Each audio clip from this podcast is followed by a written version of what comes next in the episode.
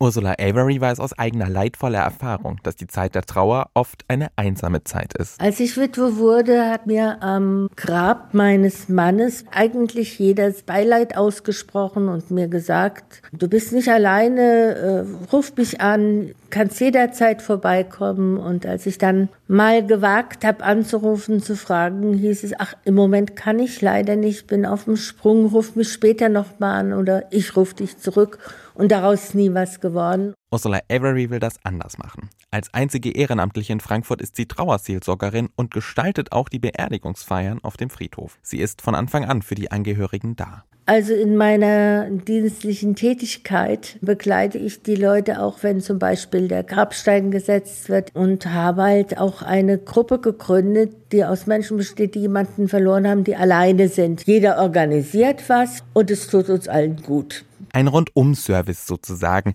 Zum Beerdigungsdienst kam sie zufällig. Seit einigen Jahren hält Ursula Avery Ward Gottesdienste.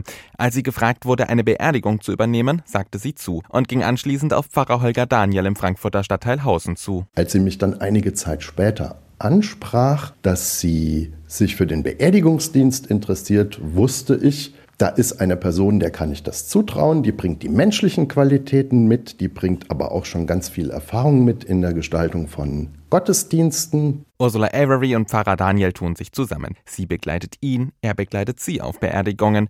Beide stehen auch heute noch im ständigen Austausch. Und auch wenn Beerdigungen eher traurige Anlässe sind, es gibt auch schöne Geschichten, zum Beispiel von einer zweisprachigen Beerdigung. Und es kam sehr, sehr viel Verwandtschaft und Bekanntschaft halt von Irland. Sehr schöne, großgewachsene Menschen, die sich sehr dankbar gezeigt haben, dass ich also in Englisch und in Deutsch gesprochen habe und die mich überrascht haben, dass sie kleine grüne Steine mit ins Grab getan haben.